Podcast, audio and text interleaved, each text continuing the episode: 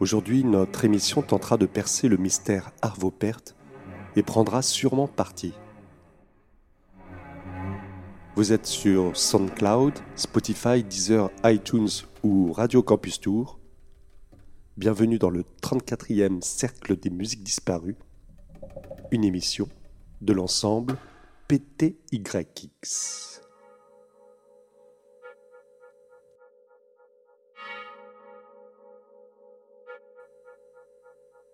Compositeur vivant le plus joué au monde, titre qu'il se partage d'une année sur l'autre à rivalité avec John Williams, Arvo Pärt est aussi un des plus décriés.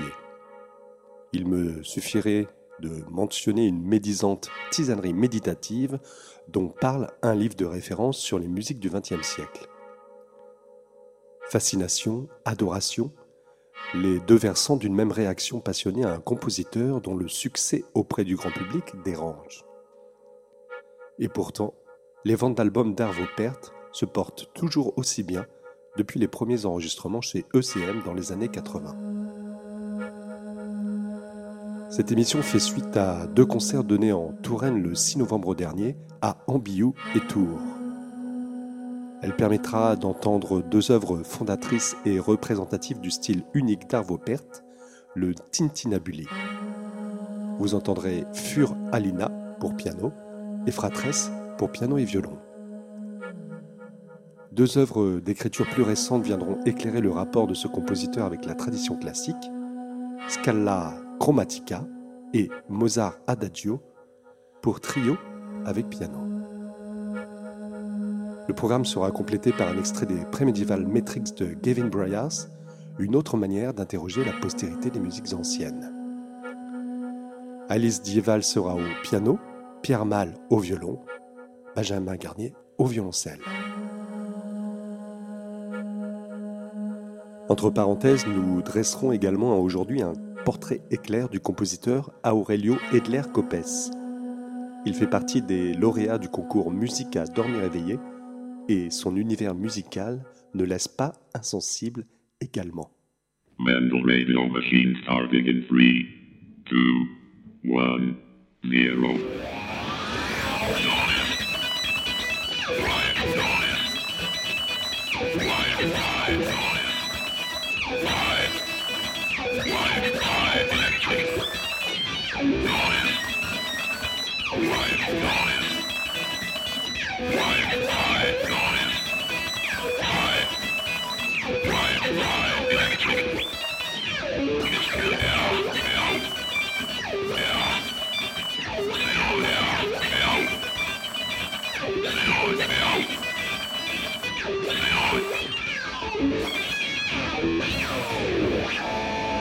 Logic Intelligence Self-Generate Algorithm and Automate Reasoning Programs.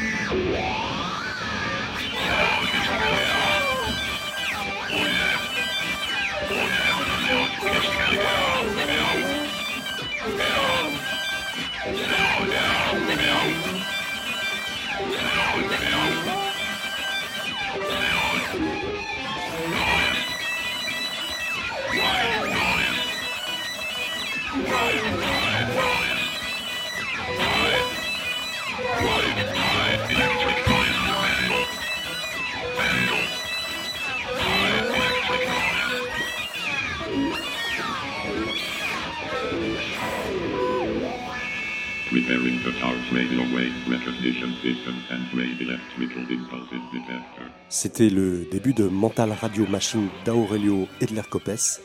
Nous retrouverons la musique de ce compositeur un peu plus tard dans l'émission.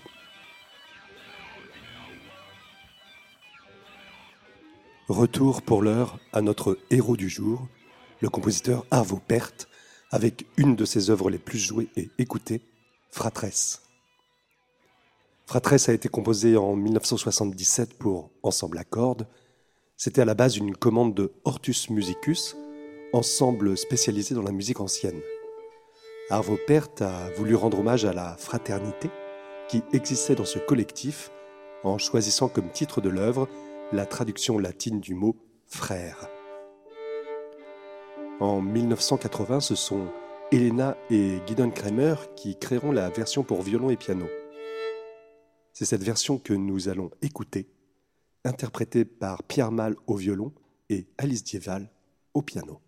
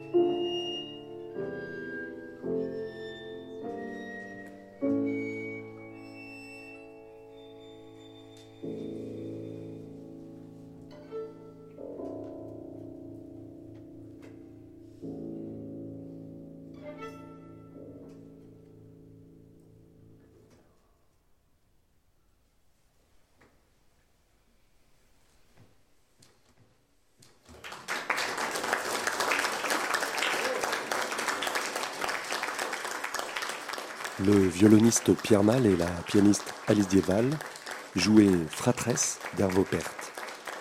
Un concert enregistré le 6 novembre dernier à la chapelle Sainte-Anne à Tours.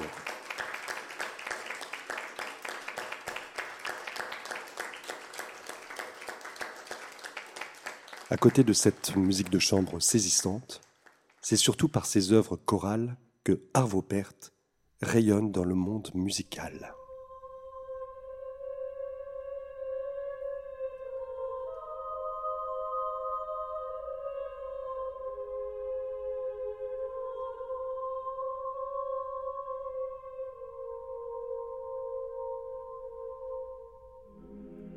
Arvo Pärt est aujourd'hui âgé de 86 ans. Il est né en 1935 en Estonie et après des études musicales, il devient pianiste d'accompagnement pour des théâtres et compose des chansons pour enfants.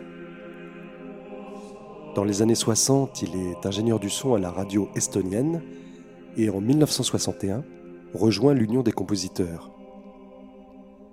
Dans ces années, il compose principalement pour le théâtre et spécifiquement pour le théâtre de marionnettes.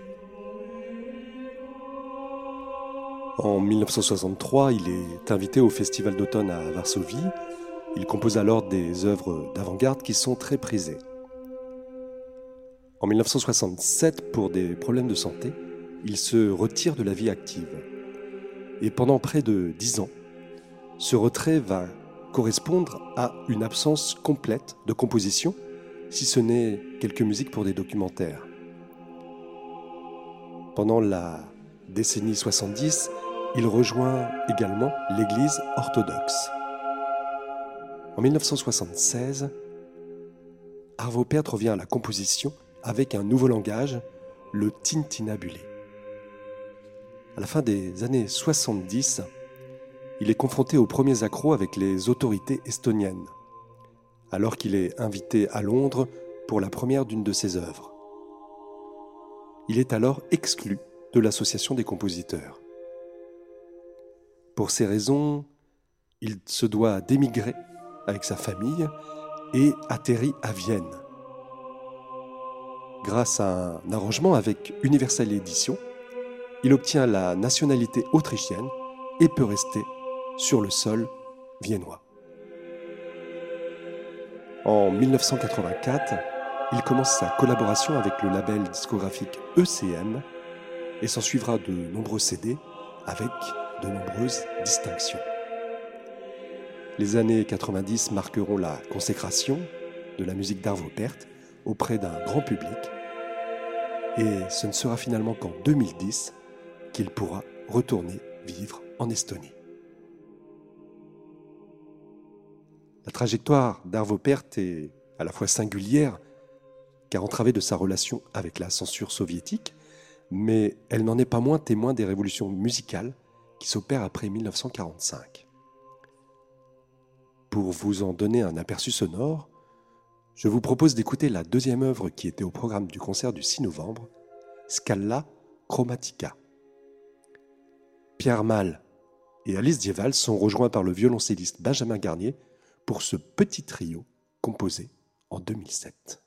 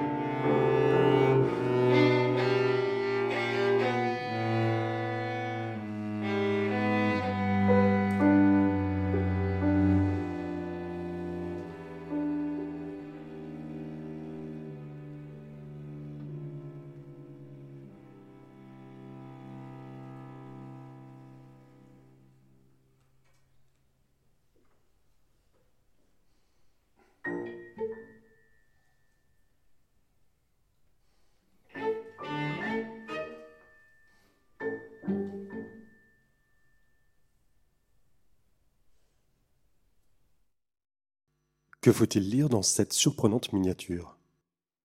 Tout d'abord, la réalisation de ce qu'annonce le titre, une échelle chromatique qui est donnée par le violoncelle et descend inexorablement vers la note la plus grave de l'instrument.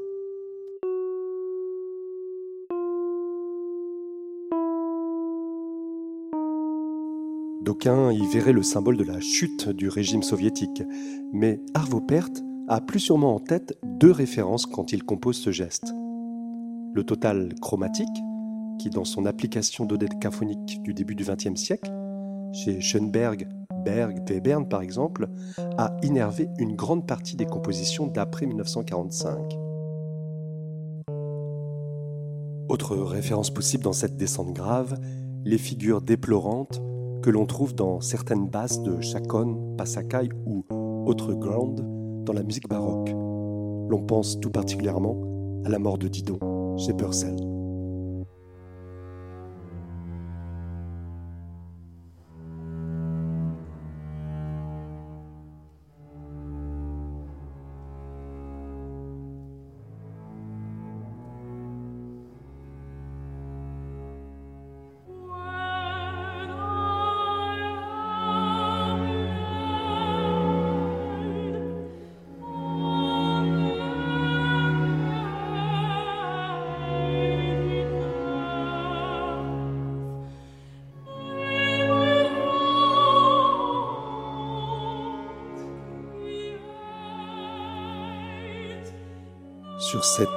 Déclinaison du violoncelle se rajoutent des éléments du thème entendus dès l'introduction.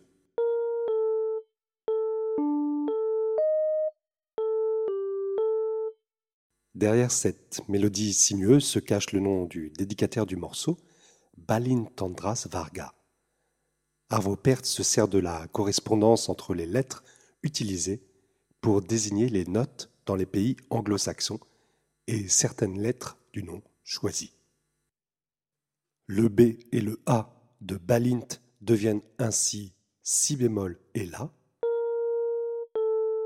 Le A et le D d'Andras deviennent La et Ré. Etc. Par-delà ce procédé ultra courant depuis le Moyen Âge, Avopert s'appuie sur cette correspondance pour mettre côte à côte quatre intervalles symptomatiques de différentes époques de la musique occidentale. Le demi-ton, qui finira fin XIXe siècle par détruire la tonalité et les sensations de repos et détente. La quinte juste, qui, elle, au contraire, assoit les degrés forts de la tonalité classique, à laquelle s'enchaîne la quinte diminuée ou quarte augmentée, ce triton banni de la musique médiévale, mais sur lequel de nombreux langages du XXe siècle s'appuieront, comme chez Bartok, Scriabine ou Messiaen, entre autres. Enfin, repassant une nouvelle fois sur la note La, en la brodant par en dessous, la mélodie se termine par la seconde majeure, qui, dans son absence de tension, pourrait bien renvoyer à l'époque du chant grégorien.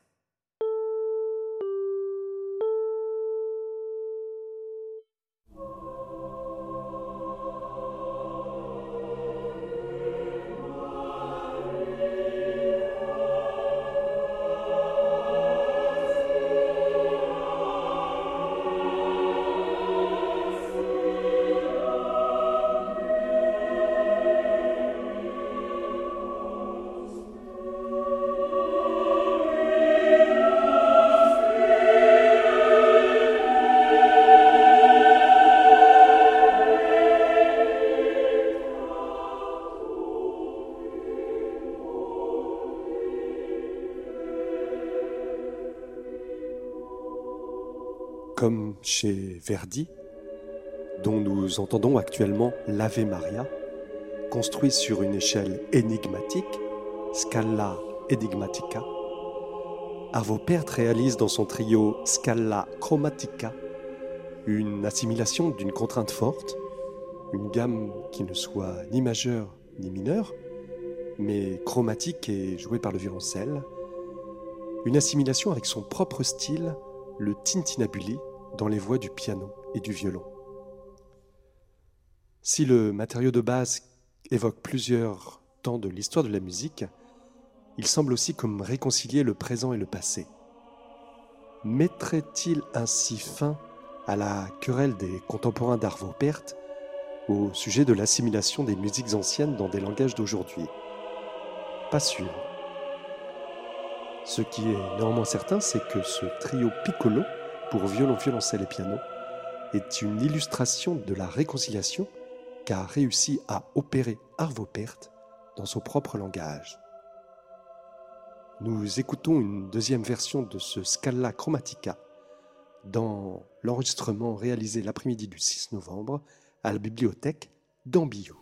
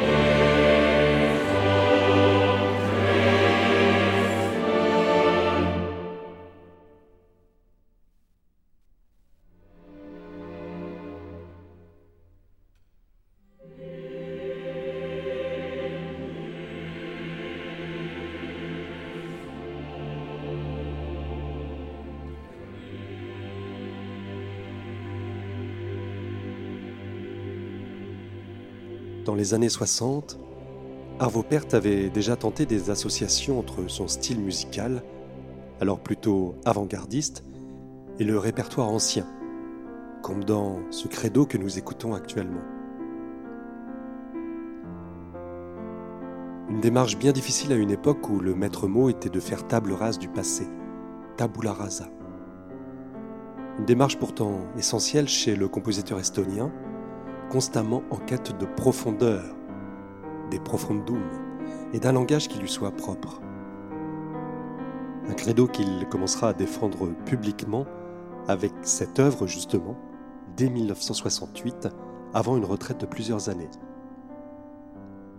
Ce conflit stylistique entre un langage sériel, qui serait celui du mal, et celui d'un monde diatonique, consonant, apaisant, se double d'un conflit intérieur chez Arvo Pärt entre une foi religieuse à laquelle il aspire mais à laquelle il ne peut pas donner expression en son pays natal. La religion était en effet sévèrement interdite en Union soviétique. La science de l'athéisme était même enseignée comme discipline dans les conservatoires de musique. Cette violence intérieure est tout à fait palpable dans le deuxième mouvement de collage Huber-Bach, dans lequel la sarabande de la suite anglaise numéro 6 de Jean-Sébastien Bach est non pas transfigurée, mais défigurée.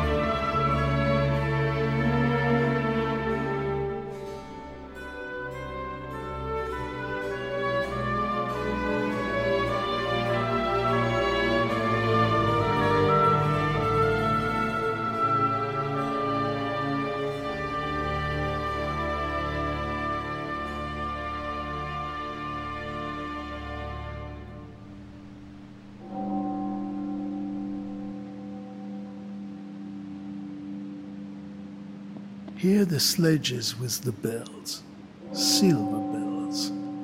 What a world of merriment their melody foretells. How they tinkle, tinkle, tinkle in the icy air of night. While the stars that oversprinkle all the heavens seems to twinkle with a crystalline delight, keeping time, time, time in a sort of running rhyme to the tintinnabulation that so musically wells from the bells, bells, bells, bells, bells, bells, bells, from the jingling and the tinkling of the bells.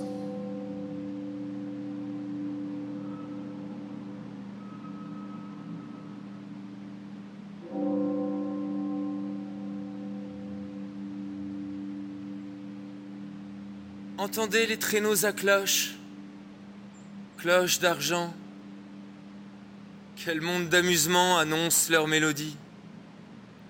Comme elles teintent, teintent, teinte dans le glacial air de nuit, tandis que les astres qui étincellent sur tout le ciel semblent cligner avec cristalline délice de l'œil, allant, elle, d'accord, d'accord, d'accord, en une sorte de rythme runique, avec la tintinabulation qui surgit si musicalement des cloches, des cloches, cloches, cloches, cloches, cloches.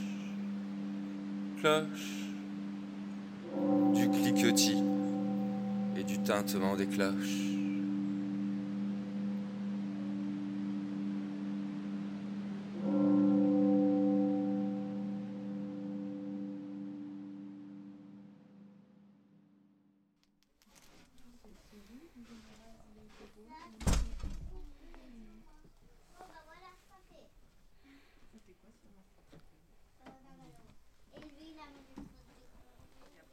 Qu'est-ce donc que le tintinabuli Ce mot mystérieux associé systématiquement à la musique d'Arvo Pärt? Et surtout, comment le compositeur estonien en est arrivé à mettre au point cette technique si reconnaissable qu'elle en est devenue sa signature? Cette tintinabulation des cloches, dont chacun peut faire l'expérience dans un paysage sonore, avait déjà créé chez l'écrivain Edgar Allan Poe une véritable fascination. Nous venons d'entendre la première strophe de son poème The Bells, lue successivement par Sylvain Cassap dans la langue originale et Denis Mourgue dans la traduction en français d'un certain Stéphane Mallarmé.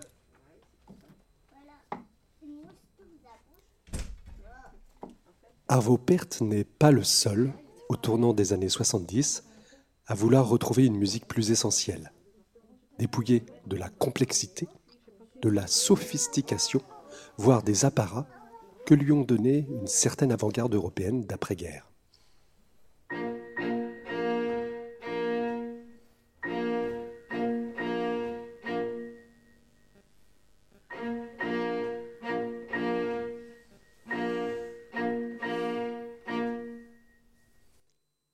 Rejoint en cela certains compositeurs américains qui, par des recherches sur les processus et sur des phénomènes simplifiés, seront les pionniers de la musique minimaliste.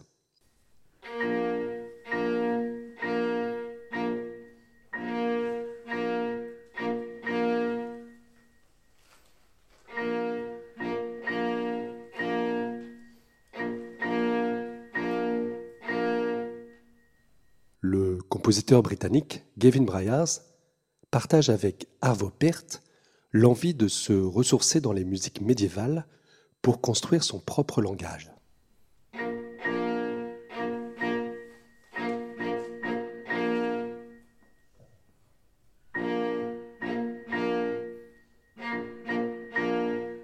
Mais, à la différence du compositeur estonien fasciné par la mélodie grégorienne, Gavin Bryars va privilégier dans un premier temps un travail autour de la rythmique prémédiévale.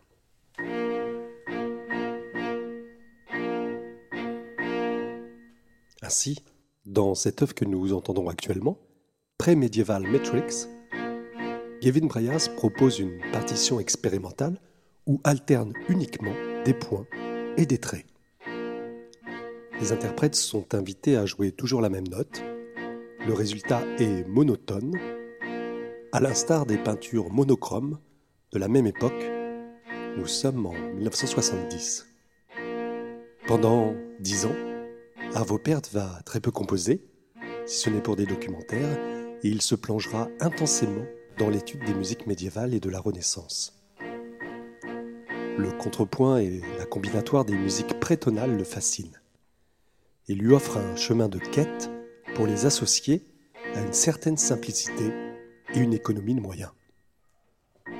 De ces années d'ascèse et d'austérité, le compositeur viendra à créer une nouvelle technique de composition, le tintinabuli.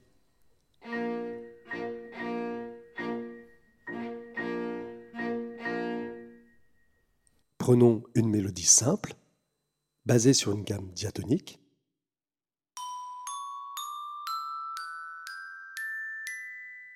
et se déroulant de manière principalement conjointe.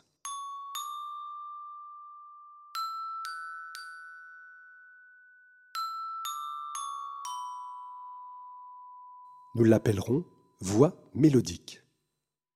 Associons-lui une deuxième voix, basée uniquement sur un accord parfait.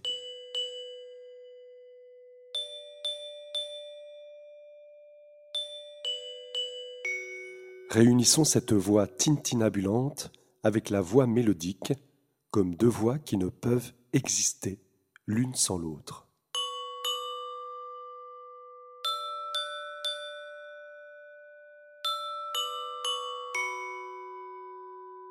Nous sommes proches de l'organum en voix parallèle, tel qu'il se pratiquait au XIe siècle, et pourtant le résultat semble étonnamment moderne.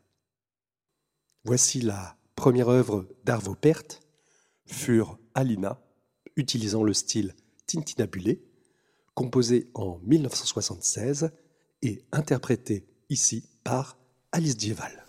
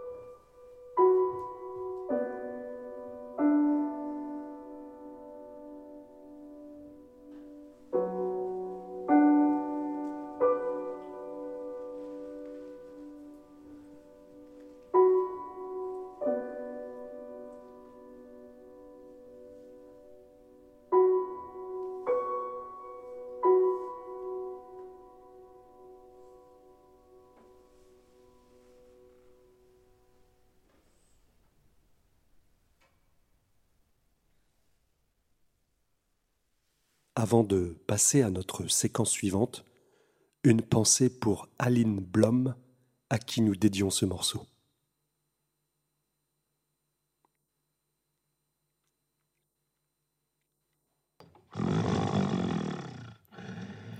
Musique, à dormir éveillé, ou comment la musique peut accompagner vos nuits sans sommeil.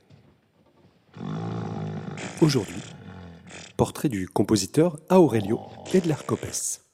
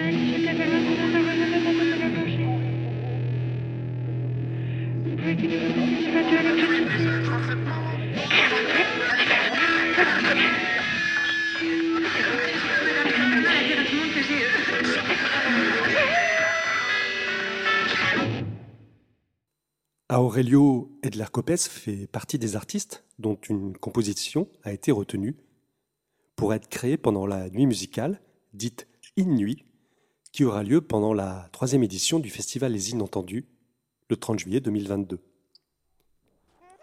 On peut dire d'Aurelio qu'il est un compositeur à la fois terriblement actuel et en même temps désarçonnant. Le Hörspiel 1 que nous venons d'écouter en donne un aperçu dans cette pièce qui a été commandée par Radio France et créée pour l'émission d'Anne Montaron Création mondiale, sont réunies une voix amplifiée, celle d'Héloïse Labaume, une guitare électrique jouée par Aurelio Edler Copes lui-même, deux acteurs musicaux qui manipulent également une radio et des pédales d'effet. Cette pièce est la première d'un cycle de pièces radiophoniques, en allemand Hörspiel, qui prennent comme point de départ l'univers de la radio et son héritage aujourd'hui en tant qu'un des médias les plus utilisés au XXe siècle. Après avoir entendu le premier mouvement basé sur des sons de différentes radios, nous écoutons le deuxième mouvement basé sur des interférences et des modulations d'amplitude.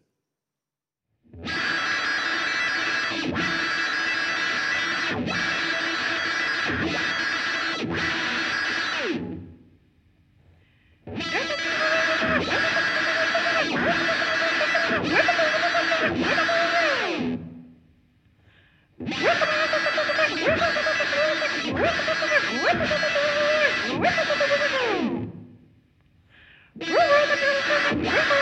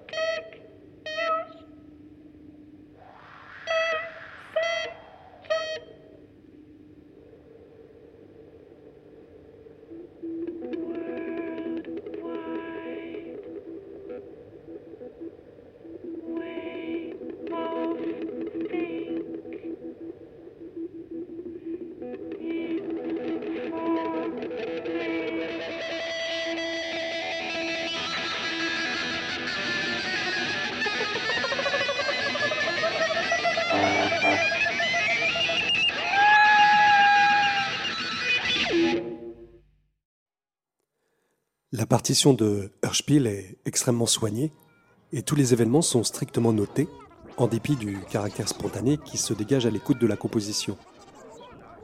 Dans les autres éléments particulièrement intéressants, il faut remarquer que tous les événements sont réalisés en direct par les manipulations et qu'aucun son n'est fixé en avance. Il y a une réelle virtuosité de la part des interprètes dans l'utilisation à la fois des pédales d'effet, wah-wah, fuzz, distorsion, overdrive, whammy, mais également des loopers. La chanteuse énonce d'ailleurs les préceptes de l'objet produit en temps réel. Fast information, real transmission, real time connection. L'objet musical proposé est composé par Aurelio Edler Copes, copie et s'assimile à l'immédiateté d'une transmission radio. Cette série de pièces radiophoniques se continue cette saison, de novembre 2021 à février 2022. Aurelio Edler Copes organise en effet Live Bazar, une série de concerts dans lesquels le compositeur et Héloïse Labaume invitent un binôme compositeur-interprète pour un concert interview avec des jingles, interférences et bruits électriques réalisés en direct d'après le Hörspiel 1 d'Aurelio. Vous pourrez ainsi écouter en concert le Hörspiel 1 le 19 décembre et découvrir la création du Hörspiel 2 le 20 février, le tout à la Maison de la musique et de la danse de Bagneux. Dans les autres projets sur lesquels travaille actuellement Aurelio Edler Copes, je vous propose d'écouter un extrait de Mental Radio Machine, Work in Progress pour guitare électrique et électronique. Cette nouvelle création est développée dans le cadre d'une résidence de création dans le réseau de conservatoires de Vallée Sud Grand Paris et sera présentée lors du festival Immersion Musique Mixte le 21 mai 2022 au conservatoire de Clamart. Nous en écoutons le deuxième mouvement. Il s'agit d'une commande de l'IRCAM et de l'ensemble Lucilin.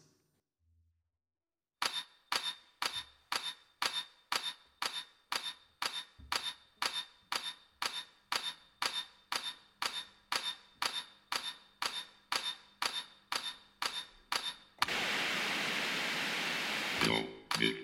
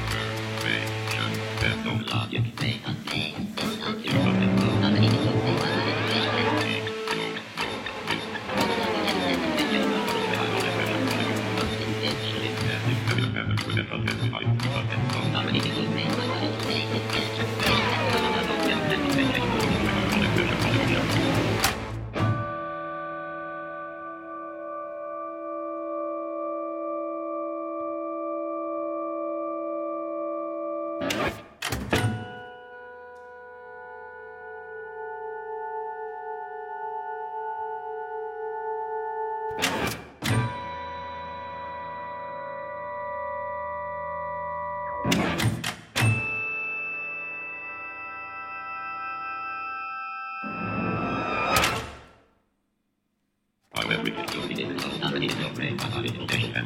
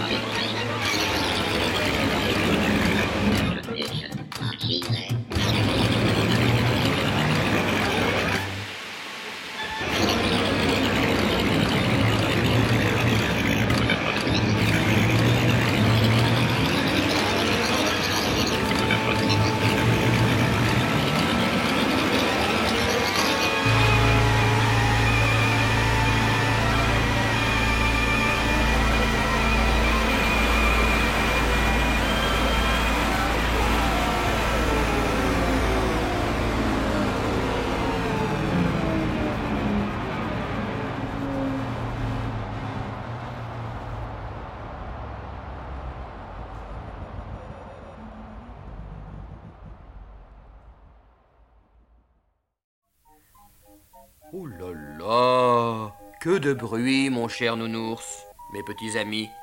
Allez vite vous coucher et faites de beaux rêves. Bonne nuit.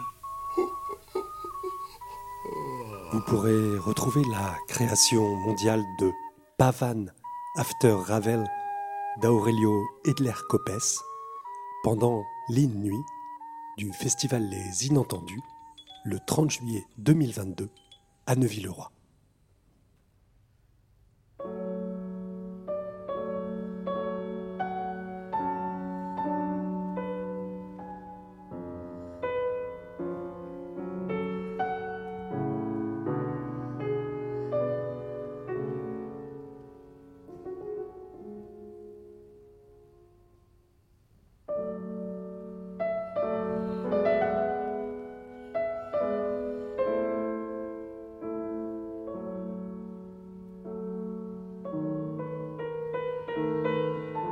Olivier Messiaen. Le mouvement lent est une sorte de sicilienne ou de forlane lente, rêveuse, affaissée, se complaisant dans son désespoir.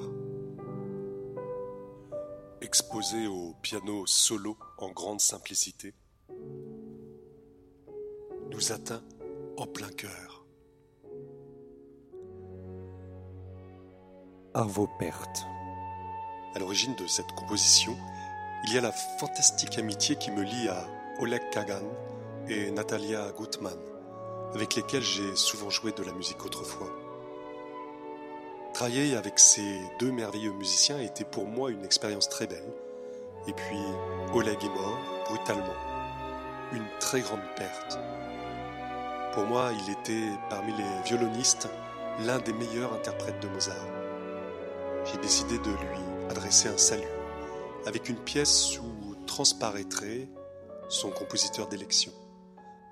J'ai donc pris l'adagio d'une sonate pour piano de Mozart et l'ai transcrit dans ma pièce pour violon, violoncelle et piano.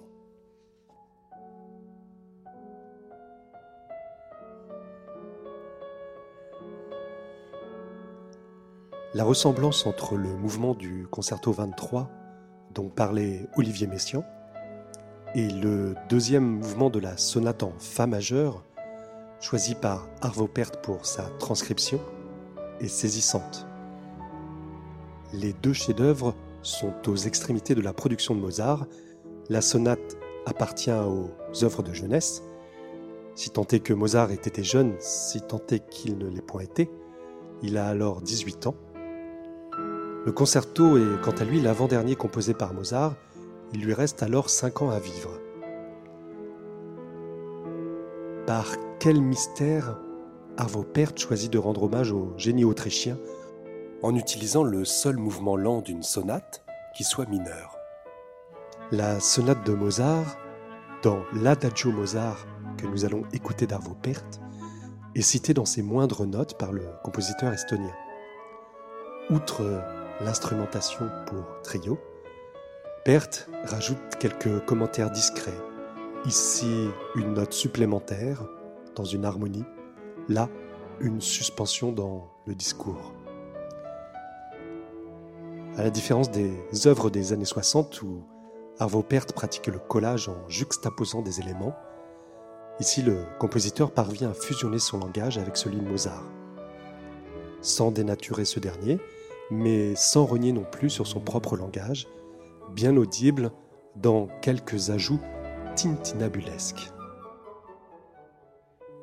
Messiaen parlait de l'originalité prophétique du deuxième mouvement du concerto numéro 23. Pärt, dans son Mozart Adagio, semble indiquer que le deuxième mouvement de la sonate en Fa majeur contient déjà en lui le germe d'une simplicité postmoderne à laquelle Arvo Pärt finira par accéder après un long silence.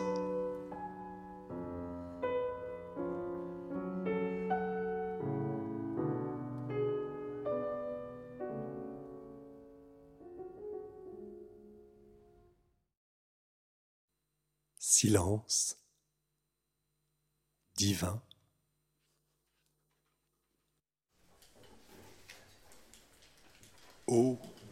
Des sonores cellules, quel jaillissement d'euphonie sourd volumineusement, qu'il s'enfle, qu'il demeure parmi le futur, qu'il dit le ravissement qui porte au branle et à la sonnerie des cloches, cloches, cloches, des cloches, cloches, cloches, cloches, au rythme et au carillon des cloches.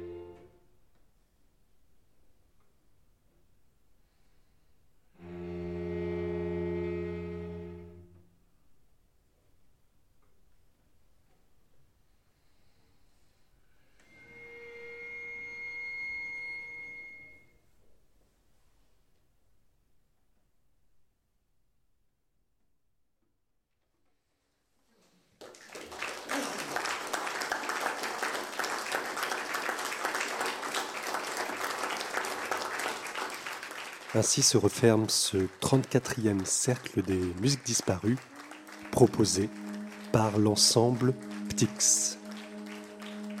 Nous étions accueillis très gentiment pour ces concerts du 6 novembre dernier par Annie et Christian de la Chapelle Sainte-Anne à Tours et toute l'équipe des bénévoles, Marie-Claude, Marielle et Samuel de la bibliothèque La Boîte à Livres d'Ambiou. Qu'est-ce qui fait qu'on doit venir à la bibliothèque d'Ambiou Nous, ce qu'on recherche, c'est euh, un lieu convivial pour pouvoir recevoir eh ben, les familles, les enfants, et que tout le monde puisse échanger. Euh, mmh. Et sur la commune, on n'a pas beaucoup de lieux qui nous permettent comme ça de nous retrouver. Donc nous, enfin, notre objectif, euh, c'est celui-là, de faire venir euh, le maximum de personnes, les accueillir le mieux possible pour justement essayer de trouver ce lien de convivialité euh, qu'on ne trouve pas ailleurs. Vous pourrez réentendre ce programme avec Alice Dieval au piano, Pierre Mal au violon et Benjamin Garnier au violoncelle le samedi 18 décembre à l'atelier du Petit Pré à La Riche et le samedi 15 janvier 2022 au Centre artistique intercommunal Jean Français à Saint-Calais. Merci à tous les bâtisseurs et bâtisseuses de cette émission, Aurelio Edler-Copes, Jean-Gérard Potier, Sylvain Cassap, Denis Mourgue, Antoine Moulin, Hélène Aubineau, Musicaloir pour le prêt d'instruments, ainsi qu'à Louise Métivier pour la musique du générique. Merci à nos partenaires institutionnels, le Conseil départemental d'Indre-et-Loire, la communauté de communes Touraine-Ouest Val-de-Loire et le Centre national de la musique. Auditeurs, auditrices, restez curieux, branchés et contemporains. Soyez pour, soyez contre, mais ne restez pas indifférents.